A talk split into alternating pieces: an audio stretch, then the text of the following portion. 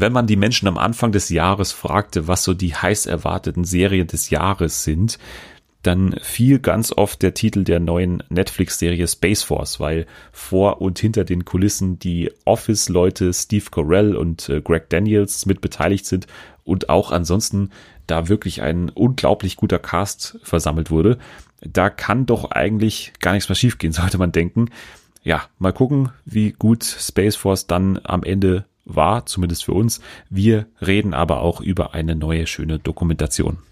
Genau, über Circus of Books auf Netflix, bei der es um ein Ehepaar geht aus Los Angeles, das einen Laden eröffnet hat, was zum kulturellen Zentrum für Schwule in Los Angeles wurde.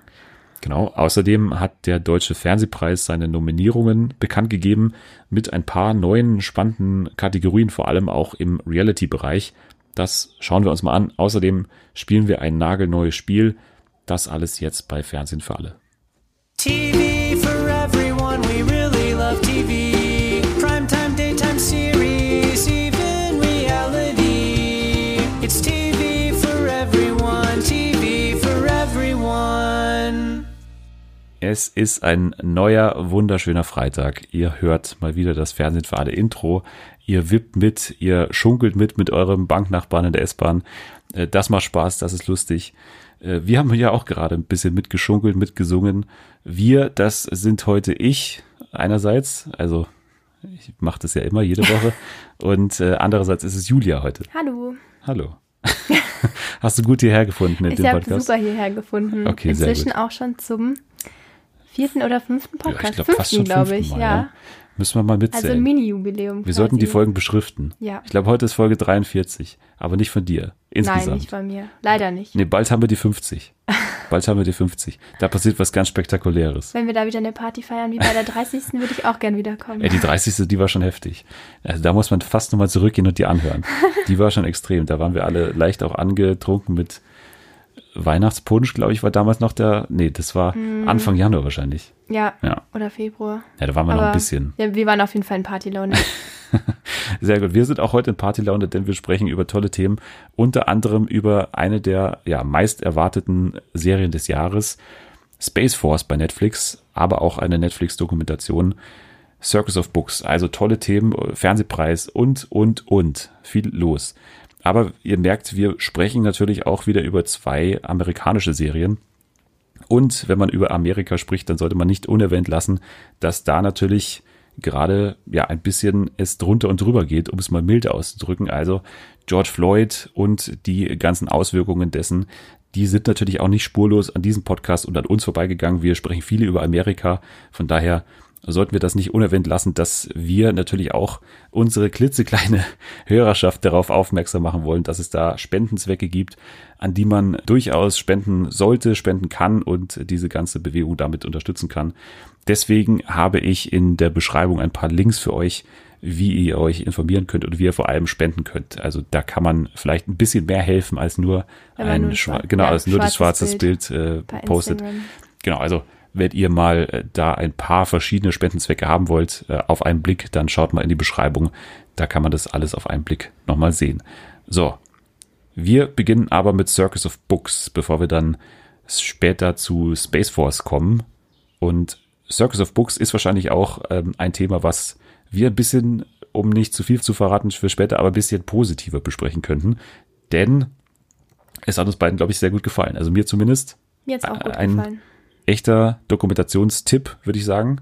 Worum geht's denn bei Circus of Books? Also es geht um ein jüdisches Ehepaar, Barry und Karen, das in Los Angeles lebt und in den 80ern in ein Business eingestiegen ist, was etwas untypisch war zu der Zeit. Und zwar sind die zunächst in den Vertrieb von Zeitschriften für äh, homosexuelle Männer eingestiegen und dann auch noch in den Vertrieb und Verkauf von ähm, Schulenpornografie und haben das quasi in einem Laden namens Circus of Books vertrieben und sind somit auch ein bisschen zum kulturellen Zentrum ähm, homosexueller Männer in Los Angeles geworden und dadurch dann auch Bekanntheiten in der Community. Ja. Quasi, genau. Und das Wichtige bei der Dokumentation ist eben, dass es von der Tochter des Ehepaars gedreht wurde und die quasi die Familiengeschichte erzählt haben und auch alte Videos gezeigt haben. Genau, Genau. also es geht vor allem um diese Familie Mason, glaube ich, heißen die. Karen und Barry, Barry, sind genau. die Eltern und die haben auch, glaube ich, drei Kinder. Ich glaube, Ja. zwei Söhne, eine Tochter. Genau. Alle kommen auch in der Dokumentation vor.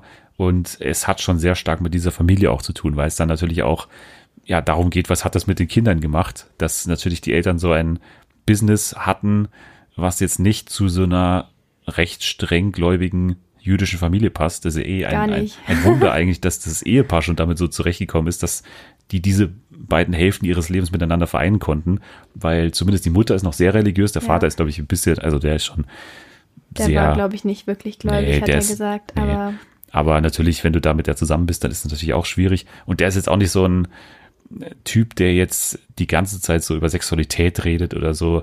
Der ist schon, ist, der ist ein ziemlich cooler Typ eigentlich. Ja. Der war sehr sympathisch, finde ich. super lustig.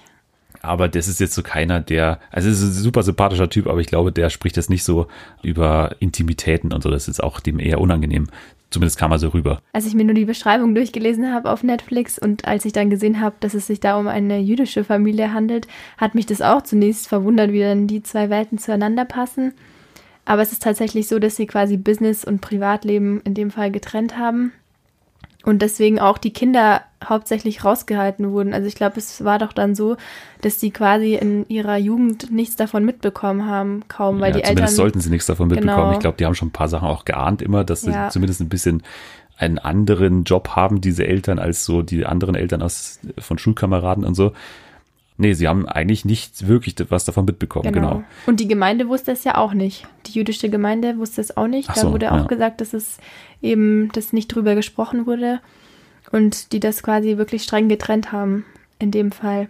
Aber es ist eine schöne Geschichte, glaube ich, von vorne bis Auf hinten jeden eigentlich. Fall. Ich fand es auch super schön. Vor allem, weil man dann auch die also Mitarbeiter gesehen hat, die da eben auch aufgewachsen sind mit dem Laden oder die dann sich da auch quasi ihr ganzes Leben lang reingehängt haben und da auch die persönlichen Geschichten von denen ein bisschen erzählt wurden.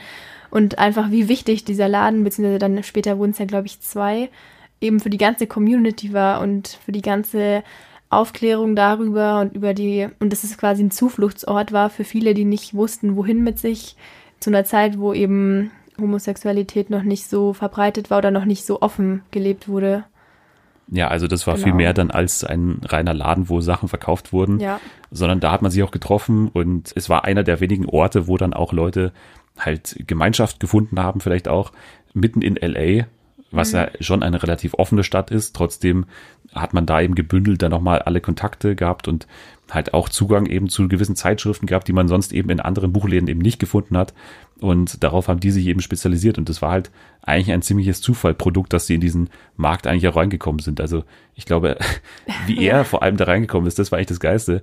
Der hat so eine Filmausbildung, glaube ich, gemacht und ist dann aber über Umwege zu Geld gekommen, erstmal dadurch, dass er so äh, medizinische Geräte hergestellt hat Ja, dann. genau. Äh. Für gynäkologische, ähm, ja, gynäko gynäkologische Geräte, glaube ich, waren Ja. das.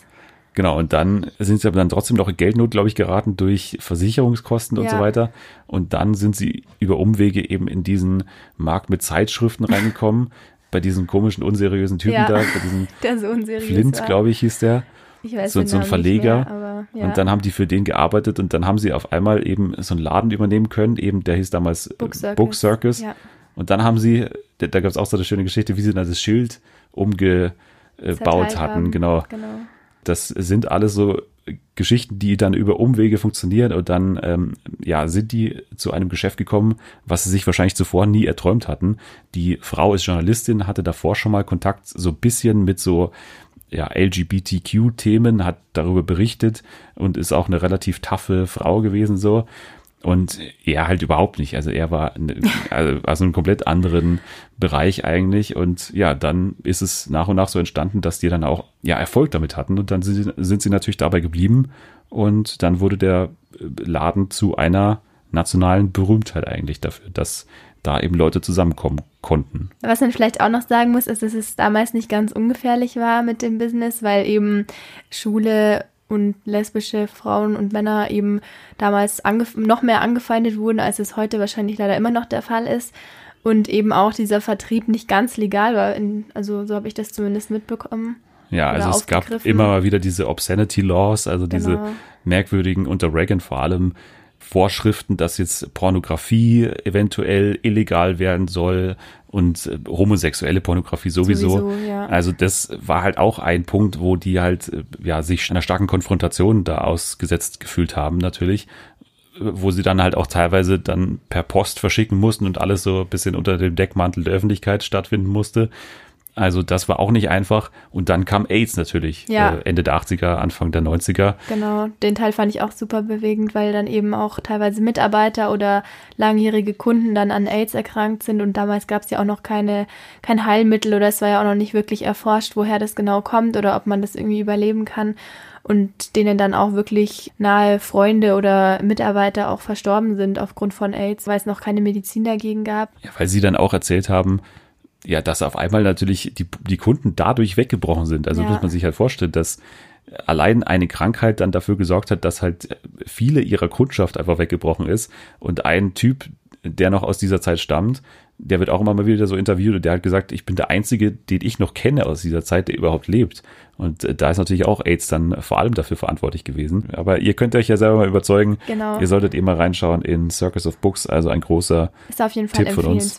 Finde ich auch. Also wir haben ja letztens hier über A Secret Love gesprochen, auch über diese Dokumentation, die ähnlich funktioniert, wo über ein älteres lesbisches Ehepaar gesprochen wird. Das fand ich hier sogar noch einen Tick besser, Circus of Books, muss ich sagen. Also ja, ich ja, habe das andere noch nicht geschaut, muss ich aber unbedingt.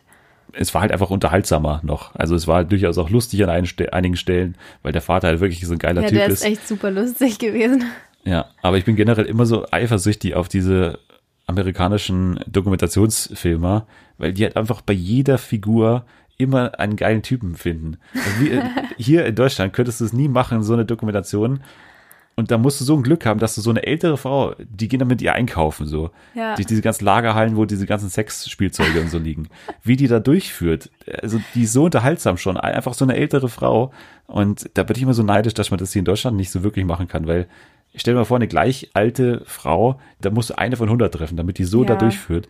Und ich glaube in den USA. Wenn überhaupt. Ja, eben. Aber Da hast du einfach so eine Auswahl an Leuten, an guten Protagonisten, wo halt dann auch solche Dokus wie jetzt Circus of Books oder auch Secret Love dann dabei rausspringen können, weil die einfach so gut vor der Kamera funktionieren, alle miteinander.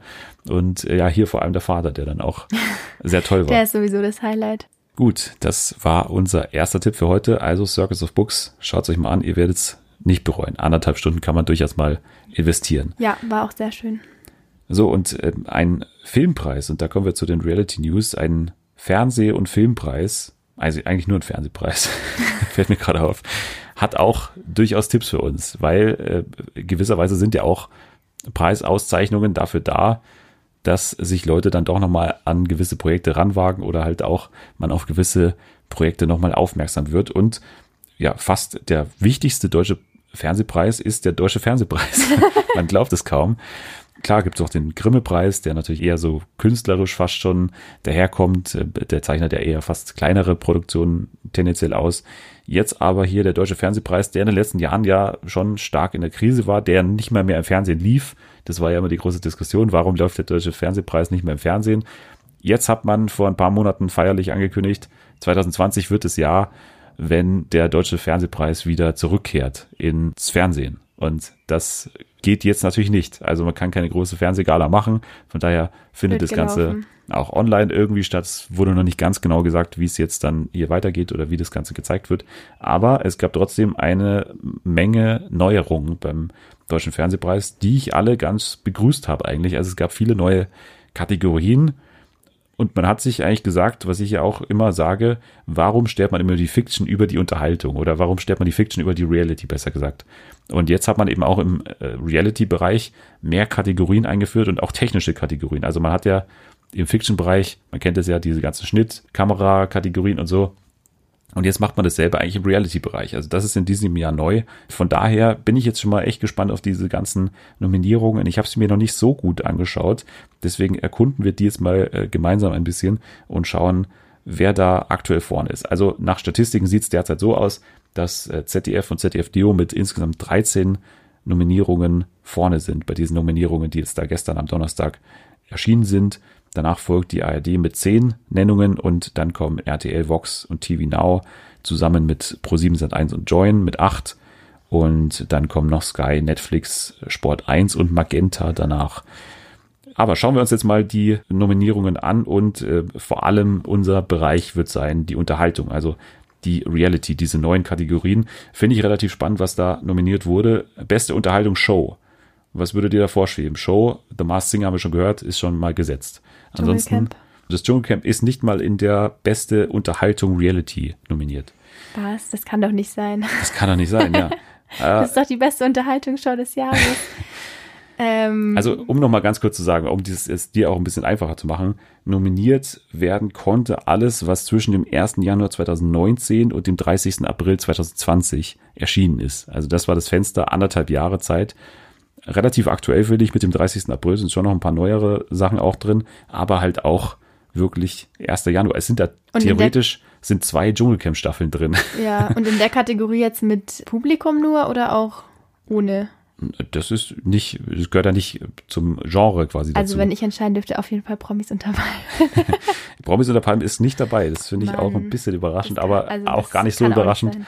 wenn ich mir anschaue, wie viele Investigationen es da gab, ob irgendwas erlaubt ist, ob etwas nicht erlaubt ist von den ähm, Rundfunkanstalten oder von den äh, Landesmedienzentralen. Also da äh, war ich jetzt nicht so überrascht, aber ein vergleichbares Format ist dabei. Das Sommerhaus der Stars, beste Unterhaltung Reality, wurde nominiert, zusammen mit Prince Charming und Queen of Drags. Also hier ein bisschen Diversität auf jeden Fall mit Prince Charming und Queen of Drags. Prince Charming, finde ich, verdient, hat ja auch schon den Grimme-Preis äh, bekommen, War ja auch erfolgreich. war auch erfolgreich. Aber Queen of Drags kann ich nicht so ganz verstehen, ehrlich gesagt. Kannte ich gar nicht, ehrlich gesagt. Hast du nicht das geguckt mit Nein. äh, Heidi Klum und Conchita Wurst äh, bei Mhm. Pro7? Das ist so völlig an mir vorbeigegangen. Es lief im Herbst und Deswegen hätte ich es jetzt auch nicht erraten können, ehrlich gesagt. Aber ja, hat mir jetzt nichts gesagt. Warum fandest du es nicht so gut oder? ich fand's langweilig einfach. Also Okay. das war halt, vor allem die Sendelänge war halt wieder diese typische GNTM-Länge, also von 20.15 Uhr bis irgendwie ja fast 23 23 Uhr, bis Uhr, dann halt ja. Red losgeht. Also das hat für mich nicht in diese Länge gepasst. Auch die Aufmachung fand ich jetzt nicht so toll. Das war halt genauso wie GNTM, also sehr nah dran, dass man die Mädchen halt da so verfolgt hat und hier hat man hier diese Drags dann so verfolgt, äh, alles sehr persönlich und eben nicht so showmäßig. Es war halt mehr so eine Reality-Show dann halt. Klingt wie RuPaul. Ja, bisschen. es war nicht, nicht so charmant wie RuPaul. Vielleicht für den Diversity-Faktor ein bisschen mit dabei. Ich weiß es nicht. Also ich Gut, fand es kein natürlich jetzt Highlight. nichts unterstellen. Aber ich hätte da das Dschungelcamp Ja, jederzeit auf jeden Fall. Also gestellt, das ehrlich ist gesagt. doch das Highlight des Jahres von, vom Unterhaltungsfernsehen. Nee, das ist schon das Sommerhaus. Also wenn ich hier einen Sieger küren Wie müsste, bitte, Dennis? Das Sommerhaus ist ganz klar vor den letzten beiden Dschungelcamp-Staffeln. Da gibt es eigentlich kaum eine Diskussion, zumindest bei mir nicht. Also da würde ich das Sommerhaus auszeichnen, tippe aber auf Prince Charming, ehrlich gesagt, in dieser Okay. beste Unterhaltung Reality-Sache. Kann gut sein. Aber wir sind gerade gesprungen von ähm, beste Unterhaltung Show auf beste Unterhaltung Reality. Beste Unterhaltung Show, da sind nominiert, denn sie wissen nicht, was passiert, die Jauch Gottschalk Schöneberger Show.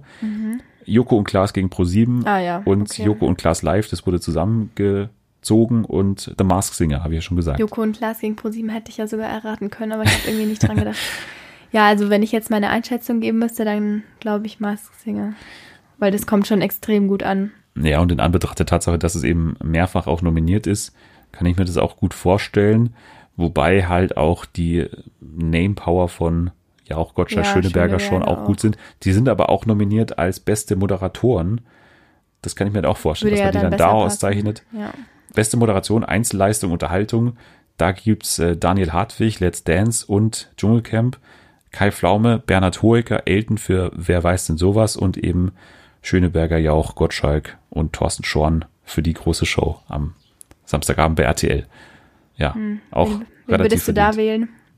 Daniel Hartwig, würde ich sagen. Nee, da nehme ich äh, Schöneberger und Jauch, Gottschalk, weil die müssen ja alles wirklich ohne Vorbereitung machen. Also das ist ja das Konzept Ja, der Sendung, gut, dass das die halt stimmt. ohne Vorbereitung moderieren und das finde ich ist dann schon nochmal eine Ecke schwieriger. Ja, definitiv. Ja, aber Let's Dance ist natürlich auch ein Format, was du verfolgt hast und äh, Daniel Hartwig macht es da auch gut. Also muss man auch noch Ja, sagen und beim Dschungelcamp sowieso. unterhaltsam. Ja. Stimmt, Let's Dance verfolgst du ja nicht. Ist ja leider jetzt auch schon wieder für ein Jahr vorbei, aber nächstes Jahr bin ich auch wieder dabei. Beste Comedy finde ich ein bisschen überraschend, dass da das Neo-Magazin fehlt. Äh, Die Anstalt, Heute Show und Kreumann wurden da nominiert. Und Bestes Factual Entertainment, da habe ich auch einen überraschenden Kandidaten hier dabei von den dreien. Und zwar Hochzeit auf den ersten Blick bei Sat 1. Wie bitte? Was ich nicht ganz verstehe. Also ich habe das Wirklich? auch nicht mehr geguckt so seit langem. Aber irgendwie kommt es mir da, vor allem wenn ich die anderen schaue, irgendwie ein bisschen falsch aufgehoben vor. Kitchen Impossible und Wir sind klein und ihr seid alt, also zwei Vox-Formate noch. Aber Irgendwie passt es nicht wirklich rein. ich finde es auch ein aber bisschen komisch. vor allem, ich dachte, da sind die Quoten auch gar nicht so gut und dass es gar nicht so gut ankommt, aber ja, ich glaube, also Quoten muss man hier eh nicht, nicht mitrechnen Ja, eigentlich, gut, weil die wollen ja wirklich das stimmt, Beste auszeichnen. Aber ich finde es auch sehr das jetzt das Beste ist. würde ich überraschend. Aber Naja, ich habe das auch lange nicht mehr geguckt. Vielleicht gab es da irgendwie einen großen Wandel da irgendwie in der Ausrichtung der Sendung, aber Jetzt. Nee, also ich habe dieses Jahr mal reingeschaut, Ja. aber war immer, war alles wie davor sonst auch. Also von Okay. daher. Vielleicht Weiß wollten die irgendwie nicht. Sat 1 mal reinbringen, weil die halt so überhaupt da gar nichts hatten. Kann sein, weil Promi BB ist Also nicht da dabei hätten zum sie ja Beispiel. lieber Promis unter Palmen nehmen sollen. ja, Aber wie gesagt, ich glaube, da gibt es ein paar zu viele Diskussionen um diese Sendung und Ja. wie die dann ausgestaltet wurde. Ich glaube, das war nicht möglich. das wäre wahrscheinlich echt nicht vereinbar gewesen. Glaube ich auch. Bester Autor, beste Autorin Unterhaltung. Die Dschungelcamp-Autoren um Mickey Beisenherz sind nominiert. Maren Kreumann und äh, das Team von der Heute-Show. Ich glaube auch, hier kann man nicht meckern. Beste Regie. Das finde ich auch ganz spannend jetzt mal für so Reality-Shows. Da auch mal bester Schnitt, beste Regie. Für Schnitt muss man ja sagen, da kommt man eigentlich für mich kaum vorbei am Dschungelcamp. Ja. Kitchen Impossible ist auch ein guter Schnitt. Also da sind schon zwei starke Nominierte dabei. Ansonsten hier auch nominiert Hochzeit auf den ersten Blick in bester Schnitt. Ich verstehe das überhaupt nicht. Ich verstehe es gar nicht. also, ah, nee, ich weiß nicht. Ich weiß auch nicht, was da los ist. Beste Regie finde ich auch merkwürdig. Schlag den Star. Also Andrea Achterberg für Schlag den Star. Keine Ahnung. Ist mir jetzt noch nicht so durch die große Regieleistung aufgefallen, aber nicht. Also es ist ganz unterhaltsam, aber von der Regie her würde ich jetzt auch nicht wissen. Aber gut. Da ist unter anderem noch sehen. nominiert der Bruder, glaube ich, von Andrea Achterberg, die für Schlag den Star nominiert ist. Der Bruder hat nämlich bei The Masked Singer die Regie gemacht und bei Let's Dance zusammen. Der Mhm. hat beide gemacht und ist dafür nominiert. Außerdem Knut Fleischmann für Ninja Warrior Germany für die beste Regie. Beste Ausstattung ist, glaube ich, keine Frage, wer da gewinnt. The Masked Singer Ja. wird dafür das Kostüm und Szenenbild gewinnen. Ansonsten die Helene Fischer Show nominiert und äh, das Neo Magazin, was natürlich auch das Ganze toll macht, aber ich glaube, da kommt nichts vorbei an The Masked Singer. Ja, das waren die Nominierten in der Unterhaltungsecke im Reality-Bereich. Wir springen ganz kurz noch zur Fiction, weil da wollen wir auch gar nicht so viel dazu sagen. Da haben wir auch gar nicht so viel gesehen. Vor allem die ganzen Filme, Fernsehfilme habe ich alle nicht gesehen, ehrlich gesagt. Aber Unorthodox ist nominiert zum Beispiel als bester Mehrteiler. Finde ich spannend, weil es keine Dramaserie ist, sondern ein Mehrteiler, wurde hier zumindest gesagt. Und hast du auch gesehen? Ja, ich war super begeistert. Also wirklich zu Recht nominiert, würde ich sagen. Das hat, glaube ich, echt so viele mitgenommen. Und ich fand es echt von, also quasi in allen Kategorien super. Angefangen von den Kostümen, auch wenn man das Making-of geschaut hat auf Netflix. Ja, auch wie es gefilmt wurde, die Schauspieler, die Regie, der Schnitt, fand ich eigentlich alles super. Also Ja. ist auf jeden Fall für mich eins der Highlights bis jetzt dieses Jahr. Wurde auch, glaube ich, überall dann auch nominiert. Also auf jeden Fall Shira Haas ist auch nominiert auch worden. keine Überraschung eigentlich. auch also keine Überraschung. Und ich Wahnsinn. hoffe auch, dass die gewinnt hier in dieser Kategorie. Wer ist da sonst dabei? Ja, ich habe die andere nicht, Okay. nicht groß verfolgt, von daher. Also Jasna Fritzi Bauer kenne ich noch für Rampensau, das war diese Vox-Serie. Ansonsten fast nur ZDF und ARD. Okay. Also wir sind für Shira Haas. Ich bin dafür Shira Haas, genau. Und beste Dramaserie ist auch noch eine Sache. Äh, Druck, MAPA, diese Join-Serie, die erst letztens erst rauskam. Äh, der Pass, was ich gesehen habe bei Sky und Bad Banks und Babylon Berlin. Also auch mittlerweile echt eine starke Auswahl, finde ich, da an deutschen Serien, die da nominiert sind. Bisschen überraschend finde ich, dass Dark nicht vorkommt. Ja, hätte ich jetzt auch erwartet. Das hätte für mich jetzt auch noch gefehlt, aber. Und komisch auch, dass Unorthodox nicht bei Drama mit einge. Ja, es hat als bester Mehrteiler, als, als vierteilige Serie, wahrscheinlich hat man da eine Regel, dass das zu kurz ist, dann als, als Okay, Serie ja, durchzugehen, sondern es ist ein Mehrteiler. Ja, aber Dark, ich hätte jetzt auch sofort also auf Dark getippt.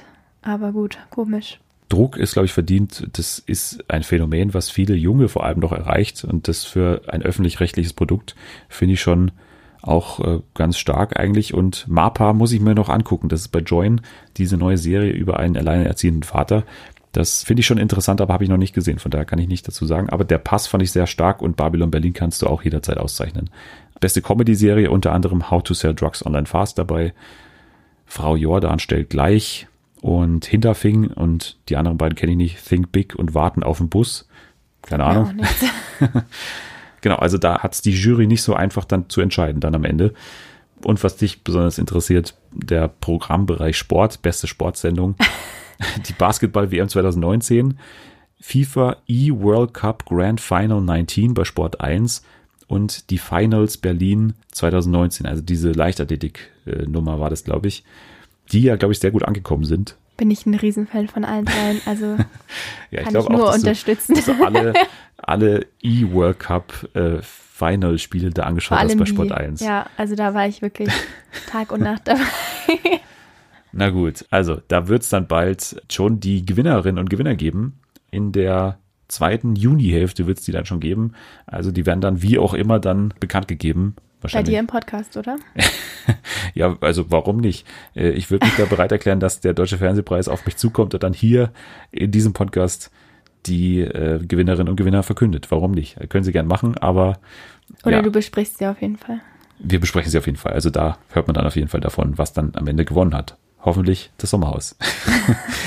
ich finde es einfach geil. Wer kommt dann vor allem auf die Bühne? Also ist es dann der Cast der letzten Staffel? Ja, mit Sabrina, Lange, El Elena und so kommen dann auf die Bühne. Elena und Mike. Ja, der stimmt, als Sieger, äh, als Sieger kommen sie dann auf die Bühne und äh, nehmen den Preis entgegen. Warum nicht? Das finde ich schon mal gut. Dann haben wir gerade schon das Neo-Magazin erwähnt. Das Neo-Magazin ist ja Geschichte und im Oktober, gar nicht mehr so lang hin, wird es dann weitergehen mit einer neuen Sendung von Jan Böhmermann im ZDF Hauptprogramm. War ja schon angekündigt. Jetzt wurde diskutiert, kann das überhaupt zurückkommen? Macht es Sinn, überhaupt ohne Publikum dann wahrscheinlich noch zurückzukehren? Wobei das auch noch nicht klar ist. Vielleicht kann ja wieder in gewissem Maße Publikum zugelassen werden. Aber Böhmermann Show findet statt und es soll jetzt einen Sendungstitel geben. Laut der österreichischen Zeitung heißt das Ganze ZDF-Magazin. Ja. ja. Nicht der kreativste Name, nee. aber es passt, glaube ich, dazu. Also es ist sehr clean, wie ja auch das Neo-Magazin immer daherkommt. Sehr gestriegelt, sehr clean, sehr sauber. Und von daher, glaube ich, passt es ganz gut. Vielleicht, wenn sie dann irgendwann mal wieder aus schlechten Quoten dann wieder zu ZDF Neo zurückwechseln, heißt dann ZDF Magazin Royal, kann sein. Das Oder ZDF Neo Magazin. ZDF Neo Magazin. Aber ich finde es ganz cool eigentlich, ja. so einen sehr cleanen Namen zu haben. Passt auf jeden Fall. Fast so gut wie Fernsehen für alle. Nur noch ein guter Name. naja, also da ist noch ein Level dazwischen. ist noch eine Luft nach oben. Ja, aber Hanna Herbst soll Chefin vom Dienst werden, ähm, hat auch der Standard berichtet. Ist ja eine Österreicherin, die mit 29 Jahren schon Ex- Vize-Chefredakteurin von Weiß in Österreich war und die soll jetzt vor allem dann für journalistische Inhalte zuständig sein bei dieser neuen Show, also beim ZDF Magazin, wenn es denn so heißen wird. Ist, glaube ich, eine ganz gute Besetzung als Frau, die da herkommt aus dem Journalismus, die dann diese ganzen Desk-Pieces machen wird. Also wahrscheinlich werden die dann eben sehr stark in die Richtung John Oliver gehen. Da brauchst du natürlich ein journalistisches Team dahinter. Von daher glaube ich auch eine gute Wahl. Und eine Frau. 29, ja, auch noch sehr jung eine neue Pro-7-Show wird es bald geben, über die wir jetzt, glaube ich, seit, seit einem Jahr reden, dass die bald kommen wird. Die hieß erst Puls und jetzt heißt sie mittlerweile die Herzschlag-Show. Und okay. nach jedem Wort kommt ein Ausrufezeichen. Herz, Ausrufezeichen, Schlag, Ausrufezeichen, Show, Ausrufezeichen. Kann man auch machen, aber. Ja, kann man auch machen. Ab dem 13. Juli geht's montags los und das ist ungewöhnlich, äh, dass montags jetzt eine Show kommt. Äh, normalerweise war ja Samstag und Dienstag, dann durch jetzt Masked Singer und durch Joko, Joko und Klaas. ja. Verstehe ich jetzt nicht ganz, warum sie jetzt auch noch den Montag dann zum Show-Montag machen, wo ja normalerweise immer Big Bang Theory und Young Sheldon und so läuft. Ungewöhnlich, um 20.15 Uhr geht's dann los, vier Folgen soll es geben. Steven Gärtchen moderiert. Pro 7 Urgestein. Pro 7 Urgestein, alles bisher sehr generisch und es geht eben darum, dass zwei Promi-Teams gegeneinander antreten und ihren Herzschlag unter Kontrolle bringen müssen. Okay. ja. Also der Titel passt auf jeden Fall. Der Titel passt. Klingt ein bisschen auch so wie so eine Silbereisenshow. Äh, Könnte man auch meinen, ja. Aber vielleicht lässt auch dein Herz höher schlagen. Vielleicht. Ich weiß nicht, wie sehr du dich für den Puls interessierst und ja auch für so Aufgaben wie zum Beispiel Wer kann mit seinem Puls die richtige Abspielgeschwindigkeit eines Lieds einstellen? Welcher Promi ist in der Lage, seinen eigenen Puls mit dem eines Teammitglieds zu synchronisieren? Und wie schnell pocht das Herz beim Rückwärtsbuchstabieren komplexer Begriffe? das sind so Aufgaben, die dann da auf uns zukommen. Okay, also auf jeden Fall mal was ganz was anderes. Ja, habe ich noch nie gesehen, sowas. Nee. Und auch noch nie ausprobiert, aber gut. Ich bin mal gespannt, wie das überhaupt funktionieren soll. Ja, die Promis sind ganz spannend. Es sind wahnsinnig viele Promis. Also ich lese dir jetzt mal eine kurze Auswahl mhm. vor. Ganz schnell. Ruth Moschner, Simon Gosioan, Bürger Lars Dietrich, Verona Poth, Thorsten Legert, Ben, Jasmin Wagner, Ralf Möller, Jochen Schropp, Panayota Petit, Petitrudu, Petridou, äh, Paul Janke, Lilly Becker, Nico Santos, Larissa Marold, Mario Basler, Joey Heindle, Özcan Kosar, Lisa Feller, Frank Rosin, Gil Ofarim, Wiegald Boning, Martin Klepno und Stefan Mross. Hat mir bis jetzt jeder was gesagt. Ich weiß nicht, sollte ich mir Sorgen machen oder mich freuen, aber. nee, das ist eine ganz illustre Mischung, eigentlich ganz Kennt man eigentlich Menschen. jeden, ja. Ja, finde ich auch. Sind wir mal gespannt, wie das dann aussehen wird, vor allem, weil wir es ja schon so lang ankündigen jetzt. Und wie glaub, viele Folgen sind es dann? Vier Folgen. Okay. Vier Folgen. Herzschlag Show. Ich bin da gespannt. Ich gleich selber Herzschlag, wenn du das so oft sagst. ja, und vor allem bin ich gespannt, ob Steven Gaten das auch immer dann mit so einer Pause davor liest, weil du musst es ja eigentlich mit Pause aussprechen, wenn du ein Ausrufezeichen hast. Herzschlag Show. Also ich stelle es mir gerade in meinem Kopf vor mit Steven Gätchens Stimme und ich stelle es mir mit Pause vor. Okay. Eine erste Netflix-Show aus Deutschland wird es geben, das war auch schon länger bekannt, hat damals Frank Elstner direkt bei Klaas, glaube ich, in der Late Night angekündigt. Das Wetten, das war's zu Netflix wechseln wird. Also das war ja diese Online-Reihe, wo Frank Elsner Interviews geführt hat, ähnlich wie David Letterman bei Netflix. Mhm. Also so ein bisschen eins zu eins Gespräche, damals auch mit äh, Böhmermann war da und noch andere auf YouTube damals und jetzt wird das Ganze in der zweiten Staffel dann zu Netflix wechseln und äh, Frank Elsner wird jetzt seine eigene Interviewshow da haben. In dieser Staffel dabei sind Joko und Klaas, Lena Meyer-Landrut, Charlotte Roche und Daniel Brühl. Also sehr hochkarätige Gäste. Ja, genau wie bei Letterman ja auch sehr bekannte Leute da sind. Hier ist auch quasi der deutsche Letterman Frank Elstner. Und vor allem spannend finde ich Lena Meyer-Landrut, weil das war ja damals, ich weiß nicht, ob du dich daran noch erinnerst, das war ja damals diese große Diskussion, wann hat Lena Meyer-Landrut den Shark gejumpt? Und das war der Punkt, wo viele gesagt haben, jetzt ist sie quasi arrogant geworden. Mhm. Dieses Interview mit Frank Elstner ja. damals. Ich bin gespannt, wie das dann äh, schauen, sich da ausspielen wird. Ich glaube, da wird bestimmt auch drüber gesprochen werden, über diese bestimmt. Situation damals. Mal schauen, ob sie dann quasi wieder beliebter wird oder nicht. Mal schauen. ja, ich glaube mittlerweile, dadurch, dass sie sich ja jetzt ja rarer gemacht hat, ist sie, glaube ich, wieder ganz leise aufgestiegen. Durch die Beziehung mit Mark Forster wieder abgestiegen, glaube ich. Aber ähm, Kommt drauf an, bei wem. Vielleicht bei U50 aufgestiegen. Ja, und bei Mark Forster auch aufgestiegen. Bei Mark Forster auch aufgestiegen, also. Alle relevanten Zielgruppen damit erfüllt bei Lena Meyer-Landrut. Also da werden wir auch mal drauf schauen. Wetten, das war's. Ich glaube dann schon ab Juni, Juli, irgendwie so im Sommer kommt das auf jeden Fall dann auf uns zu. Ja, jetzt, bevor wir gleich spielen, wechseln wir aber in die Fiction und kommen ja zu einer der meist erwarteten Serien des Jahres und zwar zu Space Force eine Serie, die eigentlich danach schreit, dass sie ein großer Erfolg werden muss. Steve Carell hinter den Kulissen sowie auch vor den Kulissen als äh, Hauptdarsteller mit dabei und Greg Daniels, also das Team von The Office, von Parks and Rec. Comedy-Serien können die beiden auf jeden Fall. Ob das Ganze dann auch geklappt hat hier, das werden wir jetzt mal diskutieren. Also ist es denn so ein großer Erfolg gewesen, geworden, wie jetzt dieser Cast hochgereitigt besetzt. John Malkovich, Ben Schwartz, Diana Silvers, Lisa, Lisa Kudrow, Kudrow ja. wie der jetzt versprechen würde. Hm.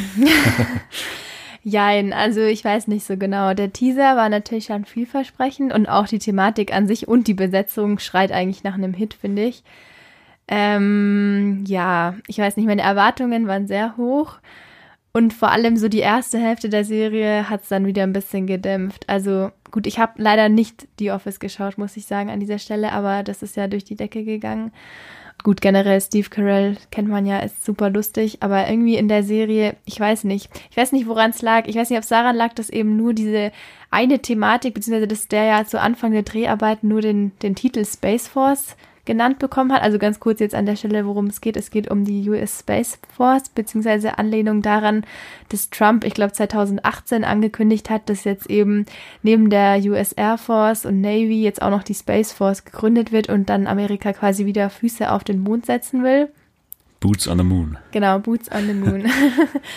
und ähm, ja, das ja schon damals für Lacher im Internet und vor allem auf Twitter gesorgt hat ob das denn jetzt überhaupt nötig ist, dass jetzt diese Space Force gegründet wird.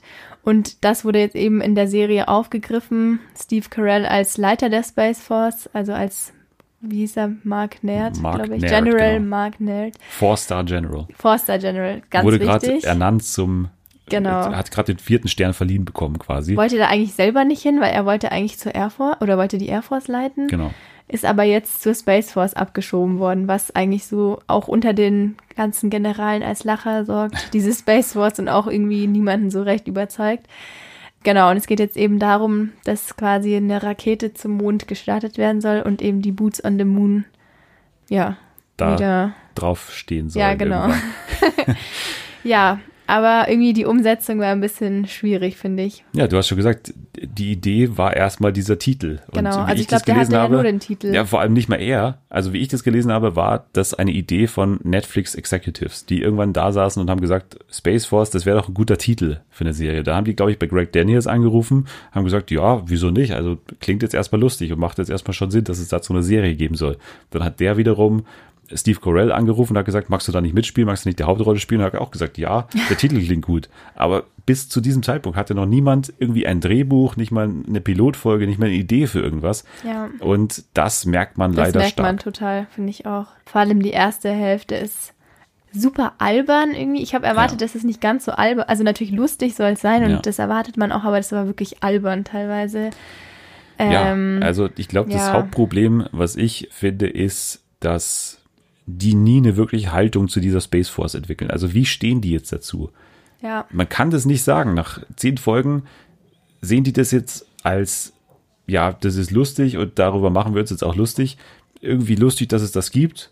Also das könnte man sagen. Aber andererseits, manche sind sehr kundig und manche, und, und dann werden auch immer wieder so die Vorteile hervorgehoben, was es jetzt gut macht oder was es jetzt positiv macht, diese Errungenschaft, dass man diese Space Force hat dann werden sozusagen diejenigen, die Kritiker sind, also diese anderen Generäle zum Beispiel, werden dann als die größten Bösewichte hervorgehoben, die halt Kritiker sind von dieser Space Force. Und daher kommt dann auch dieser komische Ton, dass man eben nicht genau weiß, welche Art von Humor nee. soll man jetzt hier bringen. Also, also ist es jetzt eine Workspace-Comedy wie The Office mm. oder ist es jetzt Slapstick eigentlich? Und ja. es pendelt dann immer so. Du hast gerade gesagt, die zweite Hälfte der Staffel wird besser, ja. weil es da mehr so in Richtung, ja, ist ganz lustig alles, aber große Lacher wollen wir eigentlich gar nicht erzeugen. Mhm. Aber die erste Hälfte ist total Slapstick und ja, total. ist dann halt auch Hanebüchen teilweise. Aber das kann sie auch sein. Also Slapstick-Humor kann man ja auch machen. Bloß da muss man es halt durchziehen und mhm. muss nicht dann immer wieder ja, verschiedene Versatzstücke auch aus anderen Genres reinziehen. Dann gibt es so Szenen wie, dass der Vater, also dass, dass Mark Naird, die Hauptfigur, dann immer wieder auch mit der Tochter natürlich so eine ja. Beziehung hat, die dann irgendwie so komisch emotional sein sollen, aber dann überhaupt nicht so wirken, weil halt davor ein Affe im Weltraum ist und da irgendwie. Oh Gott, also das war die schlimmste das, das, Folge. Also da kann man schon lachen, bloß man weiß dann nicht, wie man dann zu den anderen Szenen stehen soll. Ja, also beides mit, geht auf einmal geht nicht oder beides bringt man nicht zusammen. Nee, oder auch mit der Frau, die dann im Gefängnis sitzt, man weiß gar nicht, warum ist sie im Gefängnis und irgendwie ist, also es ist trotzdem ständig Thema, aber aufgeklärt wird es nie ganz und dann hat man da auch noch den Konflikt und die zwischenmenschlichen Geschichten und irgendwie, ich weiß nicht, was mir eigentlich so am besten gefallen hat, war, wenn dann, das hätte ich mir eigentlich noch mehr erwartet und auch noch mehr gewünscht, war, wenn dann diese ja, eher Satire auf die ganzen amerikanischen Politiker. Also gut, dass jetzt Trump gemeint ist bei den ganzen Sachen, ist ja offensichtlich. Also er wird natürlich nie genannt, aber POTUS ist halt in dem Fall, also es wird sehr auf Trump angespielt. Oder auch mit der Demokratin, mit der Alexandra Ocasio-Cortez das wird halt gar nicht versucht zu verstecken, dass es jetzt um die Person geht. Und ich finde, wenn es noch mehr quasi dieses ja Satire auf die amerikanischen Politiker gewesen wäre und weniger dieses Slapstick-Affe im Weltall, dann wäre es auch besser gewesen oder dann wäre es auch lustiger gewesen. Aber so war das halt irgendwie dieser, diese Mischung aus allem, wo man da nicht so ganz wusste, okay, was, was soll das jetzt alles oder was, was wollt ihr mir jetzt damit sagen? Ja, ich fand sogar das, ehrlich gesagt, ganz schrecklich. Also diese Szene da vor dem Senat oder, oder, vor dem Repräsentantenhaus, muss man sagen. Also da waren ja wirklich. Mit dem Klopfen. Ocasio-Cortez war da, also ja. quasi auch als nicht wörtlich genannt oder nicht buchstäblich genannt, sondern halt auch eine. Doch, aber Frau, AOC wurde sie genannt. Ja, die halt aber natürlich einen anderen Namen ja. hat, aber halt auch mit AOC abgekürzt wurde. Dann Nancy Pelosi, die daneben sitzt, und Chuck Schumer, also die äh, wirklich auch exakt so aussehen. Ja aber halt ein bisschen einen anderen Namen haben. Aber da frage ich mich dann auch wieder, die werden dann letztendlich als die Blöden dann hingestellt oder diejenigen, die nicht so gegen die Space Force ankommen und dann ist wieder unser Hauptcharakter dann doch im Endeffekt derjenige, der dann da als Sieger aus diesem Streit dann hervorgeht.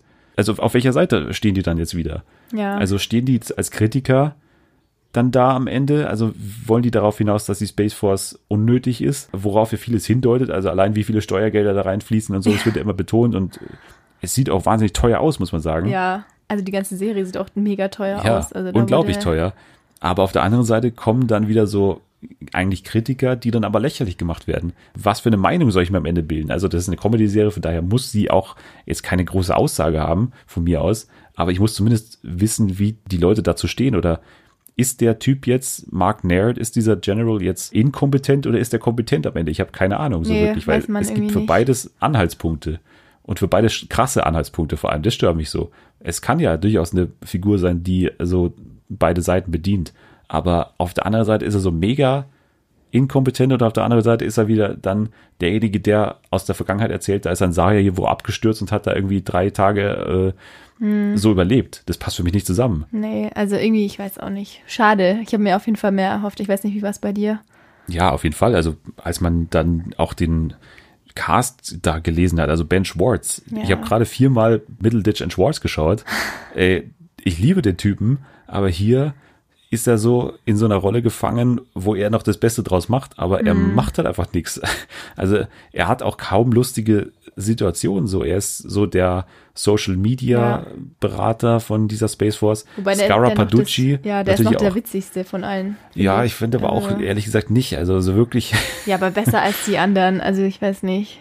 Ja, es ist alles nichts halbes und nichts Ganzes die stecken alle in ihren Rollen fest und können alle viel mehr. Hey, alleine dieser generelle Rat, ja. wer da drin sitzt, ey, da, sitzt ja Jane Lynch drin, die, glaube ich, zwei Sätze in der ganzen Serie spricht. Äh, in der ersten Folge, Ja, gleich. Patrick Warburton sitzt drin und äh, Noah Emmerich, der ja äh, diesen Gegenspieler spielt, also diesen General Grabberston, mm, der von der Air Force. Von der Air Force, genau, der immer so als der große Bösewicht gesehen wird, der dann immer gegen Mark auch so vorgeht. Wie gesagt, man weiß auch hier nicht, warum ist der jetzt so böse oder wie ist da die Hintergrundgeschichte zwischen den beiden? Das wird auch nicht so richtig erklärt. Was das Beste ist mit Abstand, ist wahrscheinlich John Malkovich. Ja, als Dr. Adrian Mallory. Genau.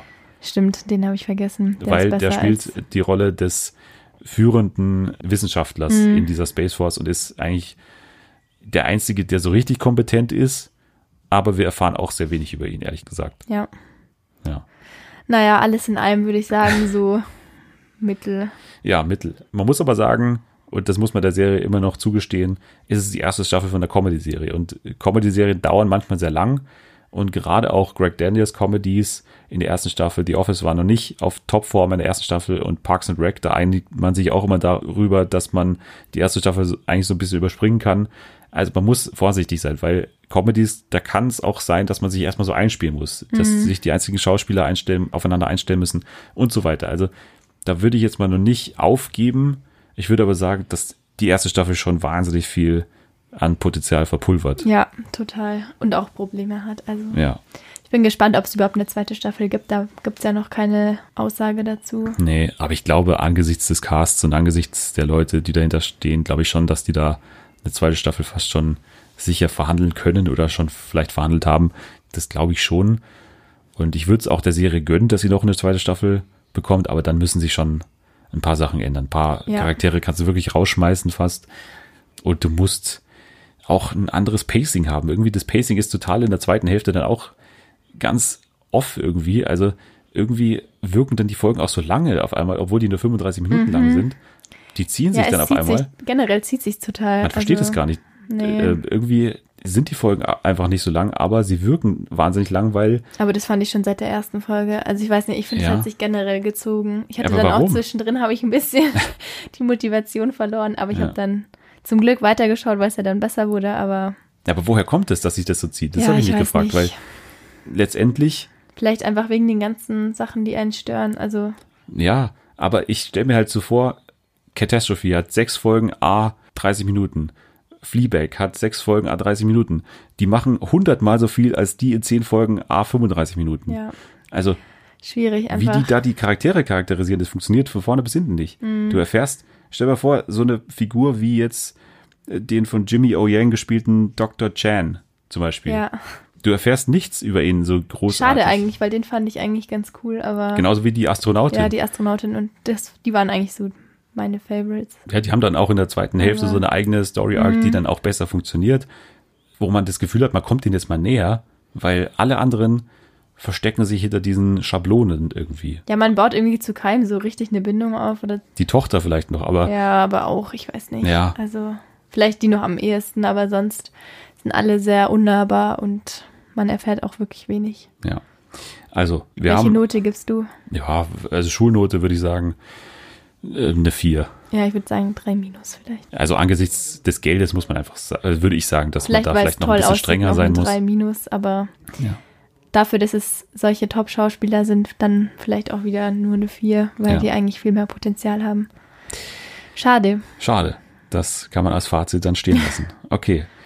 Eine Sache wollte ich zu Fiction noch sagen, weil auch eine US-Preisverleihung ein bisschen seine Regeln geändert hat und vor allem wegen einer Serie.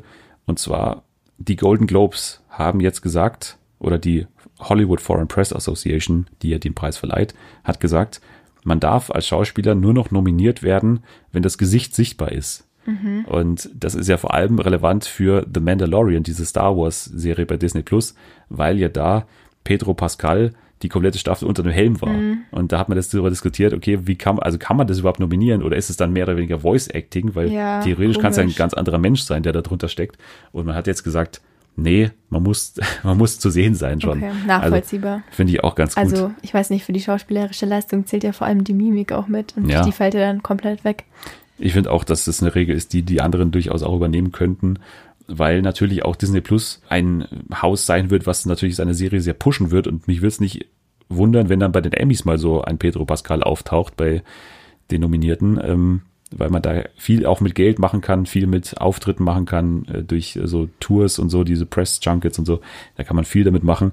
Von daher finde ich es ganz gut, dass da die Golden Globes gleich mal da den Riegel vorschieben, weil es Ja. ja viele andere gibt, die dann Das wäre auch zu Unrecht unfair. dann rausfliegen würden. Ja, Wenn da einer mit dem Helm da- sitzt und dann als Also- Schauspieler nominiert wird, ich meine, das wäre schon Vor unfair. allem, das kann ja auch jeder sein unter dem Helm. Theoretisch Ja. kann es ja auch jemand ganz anders sein. Also, ja, eben.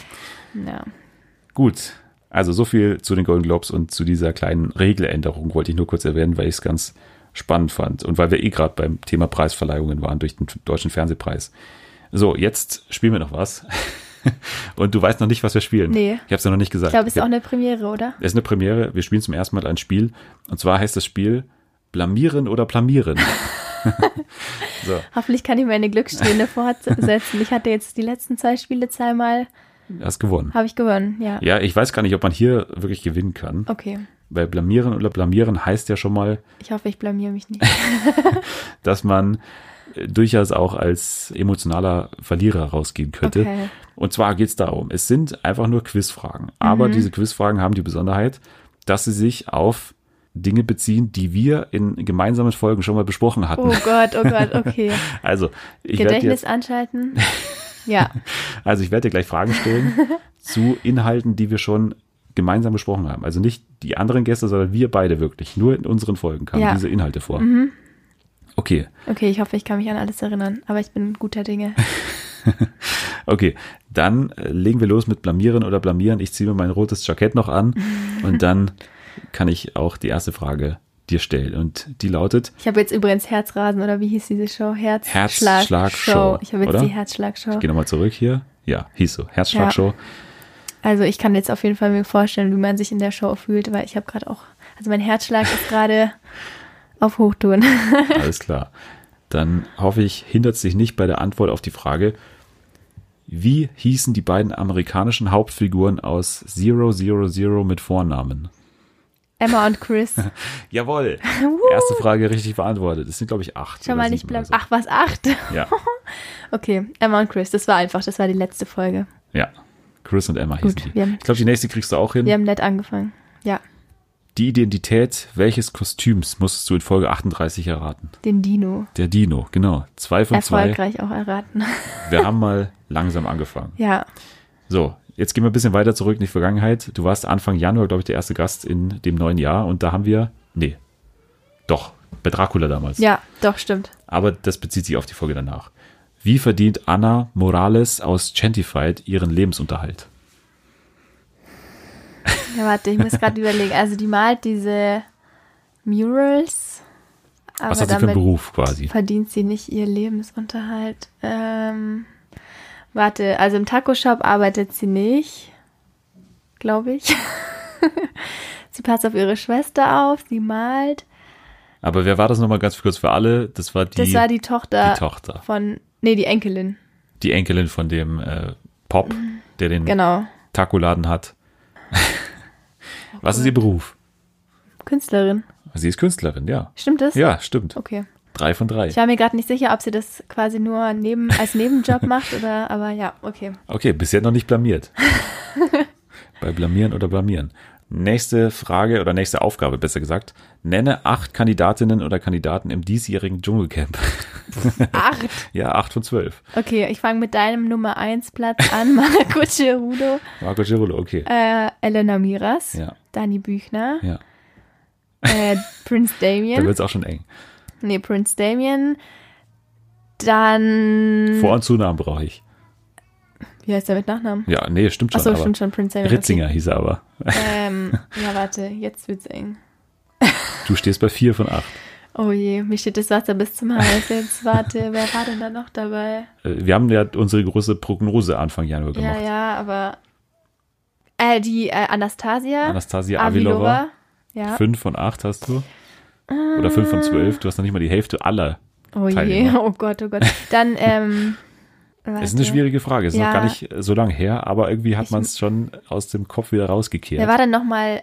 Ach, ah, mir fällt der Name nicht ein. Der, der als erstes raus ist. ja, Der. aber lange gebe ich dir nicht mehr Zeit. Ja, warte, warte, der, der im Finale war noch. Äh. Wie hieß denn der? Mir fällt der Name nicht ein. Ja, ist blöd, weil ich Namen brauche. Ja, ähm. Ja, du kommst nicht drauf. Du kommst auch nicht auf acht. Du kommst komm vielleicht noch auf einen. Ich komme nicht. Ich muss zugeben, ich blamier mich. Ich, Okay. Ich weiß es nicht. Sag Blamieren mir doch oder blamieren Ich zum sag ersten Mal zugeschlagen? gleich. Oh je. Sven Ottke meinst du? Ja, Markus Reinecke hast du noch vergessen? Ja. Raul Richter, oh. Ah. Claudia Norberg, Ja. Sonja Kirchberger, Toni Trips und Günter Krause. Den hast du ja genannt Günter noch. Krau- Also wirklich blamiert bei der Frage. Okay. Ja, Schade. alles klar. Nächste Frage. Welcher Streaming-Service plante die große Friends-Reunion, die wegen der Corona-Krise auch verschoben werden musste? Haben wir darüber diskutiert? Wir Ja. haben äh, darüber diskutiert. Pumuckl kehrt zurück und Amazon Prime. nein, es ist nicht Amazon Prime, es ist HBO Max. Ah. Die haben angekündigt, dass Friends ja im Aufgebot Ach so, nee, ist. Pumuckl war Amazon Prime, gell? Pumuckl, also Nee, Pumuckl läuft jetzt auf Pumuckl Amazon läuft Prime. auf Amazon Prime. Eine andere Okay. Produktionsfirma hat gesagt, wir machen Pumuckl nochmal neu. Okay, HBO Max. Ich hätte jetzt vielleicht noch HBO gesagt, aber das Max wäre mir jetzt nicht mehr Genau, HBO Max hat äh, das angekündigt. Schon wieder und, blamiert. genau, und das wird jetzt auch im Spätsommer erst kommen. Also durch die Corona-Pandemie Okay. wurde das alles verschoben. Die hätten ja normalerweise jetzt zum Start von HBO Max, glaube ich, vor ein, zwei Wochen in den USA dabei sein sollen. Ist nicht passiert. Die wird jetzt erst Ende des Jahres oder zumindest äh, im Spätsommer gedreht. Mhm. So, nächste Frage. Okay, ich hoffe, ich blamier mich nicht weiter. Jetzt hast du, glaube ich, äh, drei von fünf. Welche Promis kündigten im Januar 2020 an, sich im Januar und Februar live bei RTL duellieren zu wollen? äh, Michael Wendler und Oliver Pocher.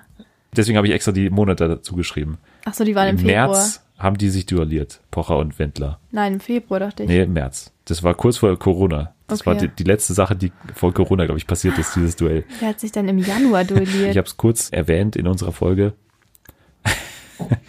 ist schon komplett bei mir Äh. auch hinten runtergefallen. Von daher kein Vorwurf. Ja. Aber wir haben drüber geredet. Du kommst nicht drauf. ich weiß, dass wir was gesprochen haben, aber ich weiß nicht mehr genau, wer das war. Wäre auch blöd, wenn wir nicht gesprochen hätten im Podcast. Ja, aber, aber- es handelt sich um Tim Melzer und Sascha. Ach ja, okay, nee, da wäre ich. Also, da, da stehe ich zu meiner Alles auf Blamage. Freundschaft hieß es, diese Show.